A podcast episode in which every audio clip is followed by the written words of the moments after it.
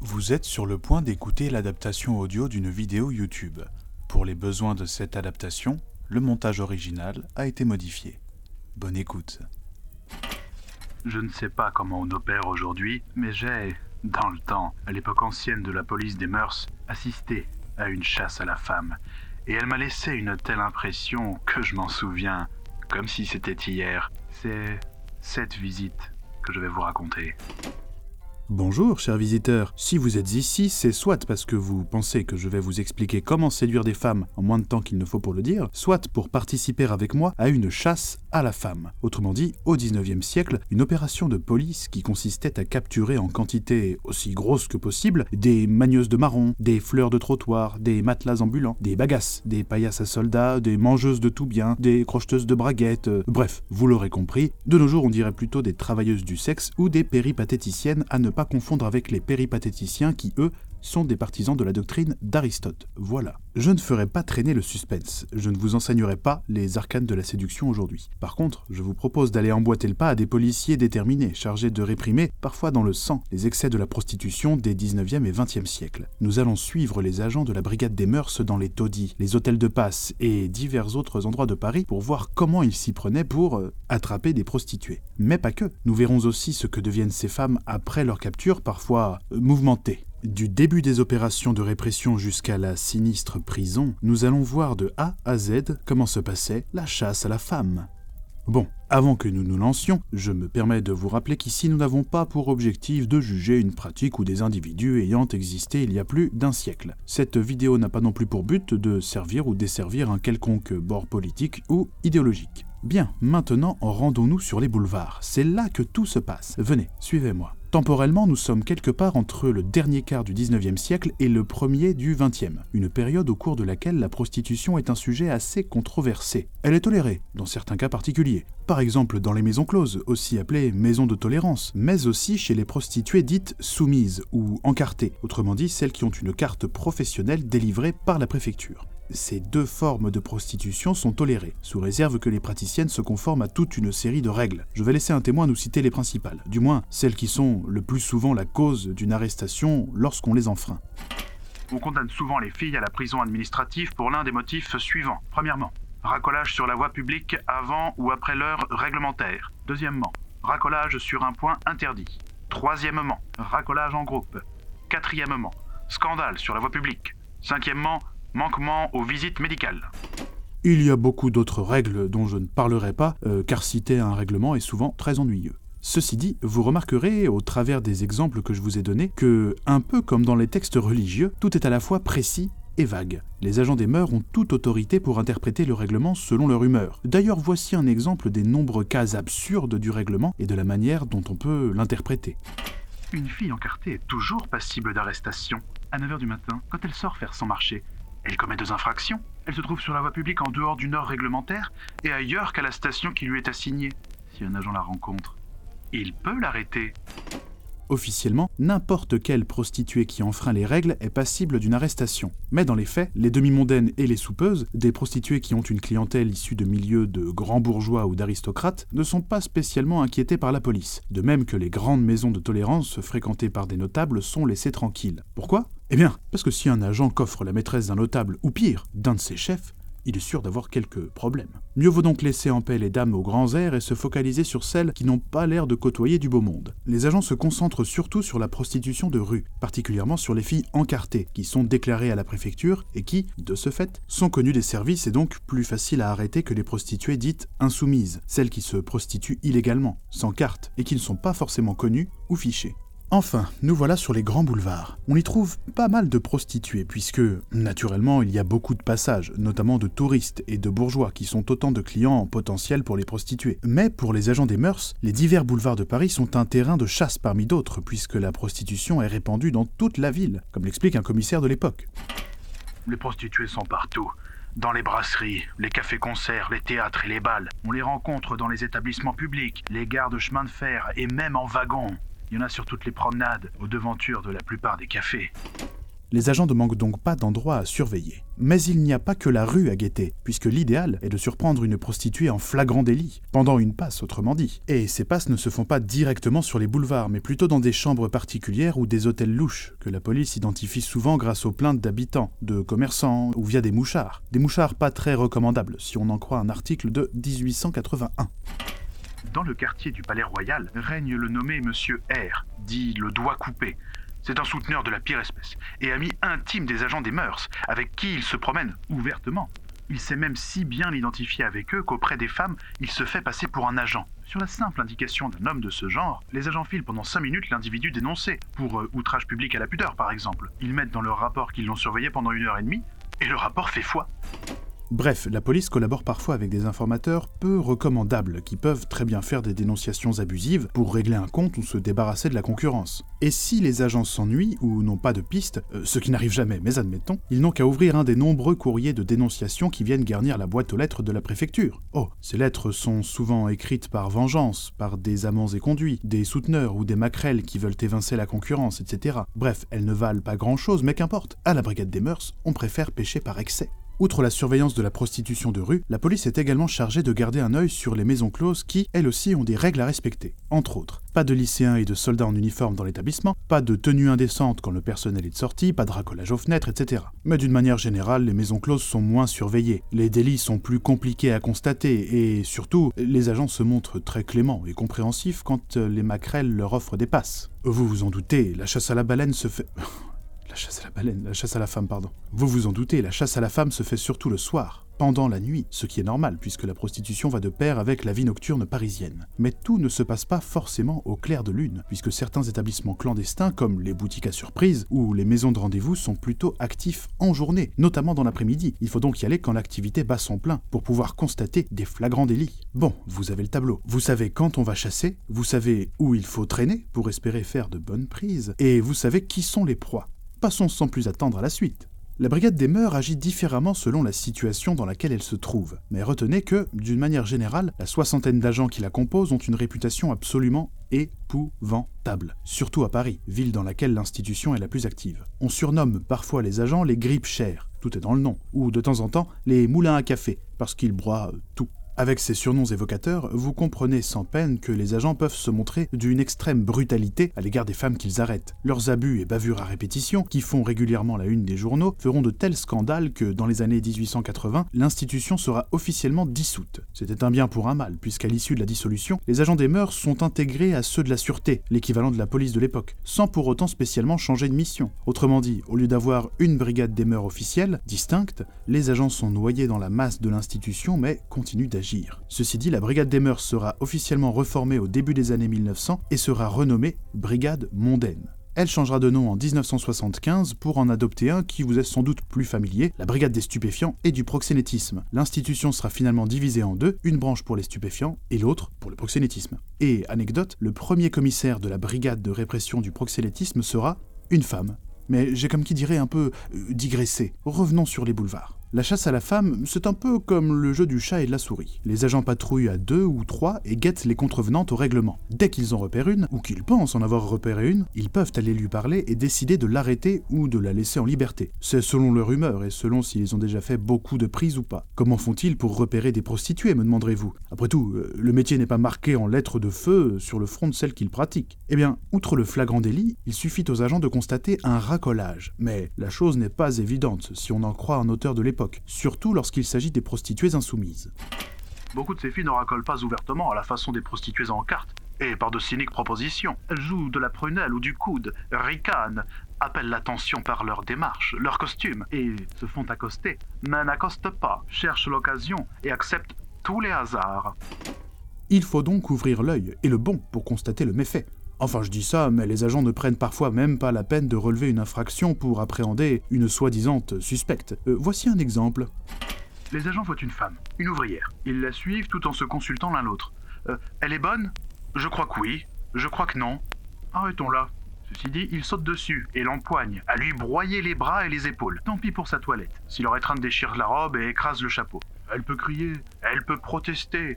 Quelques taloches, accompagnés d'injures débitées dans un argot spécial, l'auront bientôt mise à la raison.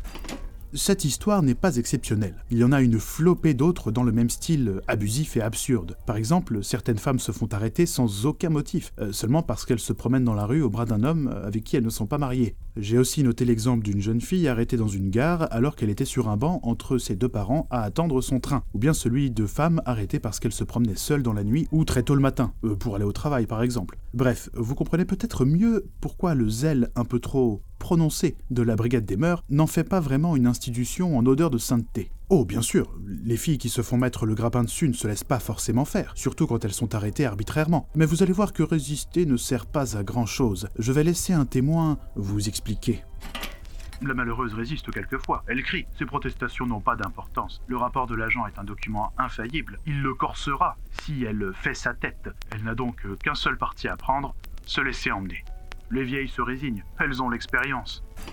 Le meilleur moyen de négocier avec les agents des mœurs est, euh, semblerait-il, de leur parler le langage de l'argent. Et encore, ça ne marche pas à tous les coups. Mais si la suspecte s'obstine, refuse de coopérer et finit par s'enfuir, les agents peuvent la prendre en chasse de la manière la plus simple du monde, en lui courant après. Les courses-poursuites, quand elles ont lieu, sont souvent assorties d'accidents, surtout du côté des filles qui doivent s'enfuir en robe. Les interpellations peuvent être assorties de bagarres qui se soldent souvent par des blessures. Euh, des blessures euh, plutôt du côté des suspects, hein, cela va de soi. Ceci dit, j'ai déterré pour vous l'histoire d'une prostituée qui a accompli l'exploit de ne jamais se faire arrêter par les très motivés agents de la police des mœurs. On la surnommait la môme 1000 kilos. Et si elle ne s'est jamais fait arrêter, euh, c'est tout simplement parce qu'elle était trop grosse et trop lourde pour être transportée où que ce soit. les agents avaient donc pris le parti de, de l'ignorer. Voilà donc dans les grandes lignes comment on opère dans la rue. Mais pour les rafles dans les bâtiments, ceux dans lesquels on guette le flagrant délit, les choses sont légèrement différentes. Les policiers sont en plus grand nombre. Ils s'arrangent pour consulter préalablement les registres du lieu dans lequel ils planifient leur rafle. Par exemple, s'ils projettent de faire une descente dans un hôtel, ils vont consulter la liste des clients. Toutes les femmes qui sont seules et qui louent une chambre sont automatiquement suspectées. On va donc leur rendre une petite visite. Voici ce qu'un témoin direct qui a participé à l'une de ces rafles nous raconte sur le sujet.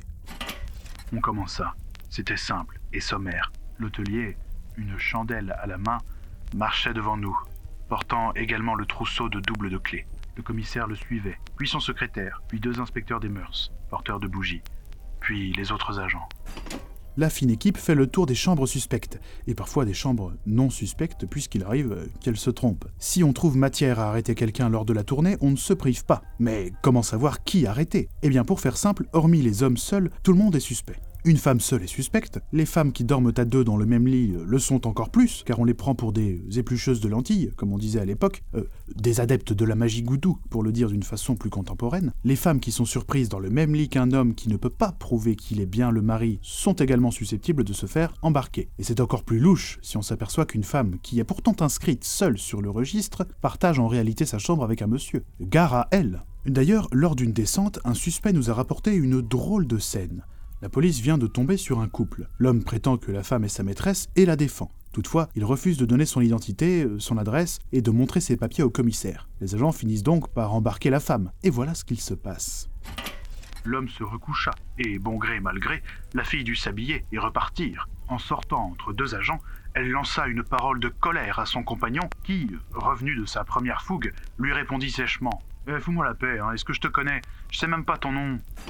Vous l'avez compris avec cet exemple qui, euh, semble-t-il, est assez commun lors des rafles, les clients des prostituées ne sont pas inquiétés par la police. Et pour cause, on ne sanctionne que les prostituées, pas les clients. C'est comme ça. Au cours de la nuit, la police multiplie les arrestations et les interventions du type de celles que nous venons d'évoquer. Et lorsqu'on a coffré assez de potentielles prostituées, on retourne au commissariat pour la suite du programme, car oui, ce n'est pas terminé. Toutes les femmes appréhendées sont collées au violon. C'est le surnom qu'on donne aux cellules sommaires qu'il y a dans les commissariats. Vous l'avez compris, avec les méthodes discutables et expéditives de la brigade des mœurs, dans le lot des femmes raflées pendant la nuit, si certaines sont arrêtées à raison, d'autres étaient juste au mauvais endroit au mauvais moment, et se retrouvent emprisonnées de façon totalement arbitraire. Comment donc faire pour trier le bon grain de livret? C'est très facile. Les femmes seront interrogées une à une par le commissaire. Après lecture des rapports des agents, rapports qui, je vous le rappelle, peuvent être particulièrement salés si la prévenue n'a pas beaucoup coopéré, le commissaire demandera à ses suspectes du jour ce qu'elles faisaient dans le quartier où on les a euh, si elles sont mariées, quel métier elles exercent, leur adresse, etc. À l'issue de cet interrogatoire, on relâchera la suspecte. Ou pas. Elle pourra mijoter au violon un jour ou deux, le temps qu'on vérifie les informations qu'elle a données, à moins que son mari, euh, son père, son frère ou autre, prévenu par les policiers, ne vienne la chercher au commissariat pour la sortir au plus vite de derrière les barreaux. Auquel cas, la demoiselle arrêtée à tort sera relâchée. Avec un peu de chance, elle pourra même recevoir les excuses de la police. Mais dans tous les cas, elle aura perdu une demi-journée de sa vie au poste et, dans certains cas, sa réputation, puisque se faire arrêter avec panache par la brigade des mœurs dans son quartier, même si on n'a rien fait, euh, ça peut avoir des conséquences. Mais si la femme est reconnue prostituée, que ce soit à tort ou à raison, que lui arrive-t-il? Je vais vous le dire, mais ce n'est pas très joyeux. La destination des femmes retenues par la police à l'issue des chasses est connue du tout Paris. Il s'agit d'un établissement de sinistre réputation, une réputation si infâme que l'endroit est parfois surnommé le pourrissoir, le cimetière vivant, la maison noire. Il s'agit de la prison de Saint-Lazare, spécialement réservée aux détenues féminines. C'est là-bas que vont finir nos femmes arrêtées par la police. Mais avant d'en arriver là, elles auront le droit à, comme qui dirait, un échauffement. Après la course-poursuite et les altercations avec les agents de la brigade des mœurs, après le séjour plus ou moins bref dans les geôles des commissariats de Paris, les détenus font un petit passage de parfois plusieurs jours par le dépôt du quai de l'horloge, un endroit caverneux et malodorant dans lequel on enferme tous les prisonniers de Paris en attendant leur transfert dans diverses prisons de France. Au dépôt, les hommes et les femmes sont séparés. Après un relevé d'identité, on procède à une fouille minutieuse des nouvelles venues. Je vais laisser à une détenue arrêtée pour des motifs politiques le soin de nous raconter cette expérience. La fouilleuse nous appelait à tour de rôle avec un Par ici sans aménité. Chaque détenu restait environ 20 minutes dans la cabine avec cette préposée aux basses œuvres, et je voyais leurs gestes se profiler en nombres animés sur les verres dépolis. Quand ce fut mon tour, j'entrai. En approchant la fouilleuse, je fus violemment incommodé par des relents nauséabonds qui rappelaient un peu la puanteur de la morue. Ses mains osseuses me causèrent une sensation indéfinissable. On eût dit les griffes d'une hyène. Sur son injonction sèche, je me dévêtis entièrement. Maintenant, elle inspecte mes vêtements, elle palpe leurs doublures, leurs ourlets, leurs parements, elle tâte ma ceinture, mes jartelles, fouille mes chaussures et, hum, effroyable caresse, ses doigts d'étrangleuse plongent dans ma chevelure.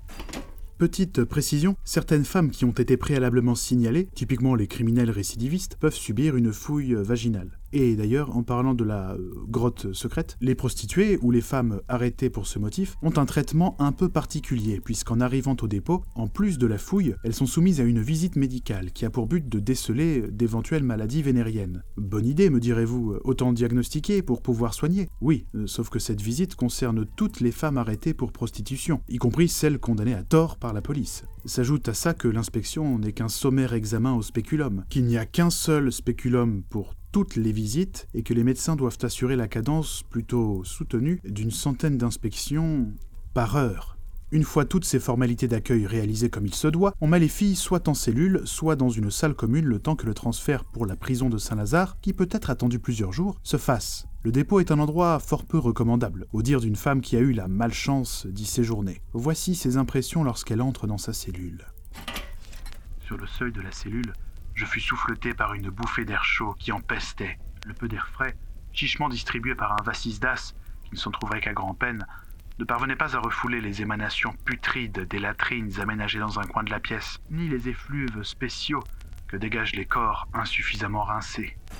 S'ajoute à ça le fait qu'il faut dormir dans des draps euh, au mieux déchirés, au pire euh, moisis, et sur des paillasses qui grouillent de vermine. Dans ces conditions, la nuit au dépôt est souvent très éprouvante pour les détenus. Mais ce n'est pas tout. Toutes les femmes capturées par la police sont mélangées dans le dépôt. Une criminelle multirécidiviste endurcie peut se retrouver avec une adolescente arrêtée par erreur, de même qu'une meurtrière peut se retrouver dans la même cellule qu'une bourgeoise qu'on a surprise en train de tromper son mari. Il peut donc y avoir des violences entre les détenus, surtout pendant la nuit, où la surveillance est moindre. Et par le terme violence, j'entends des agressions, sexuelles ou pas, des vols, etc.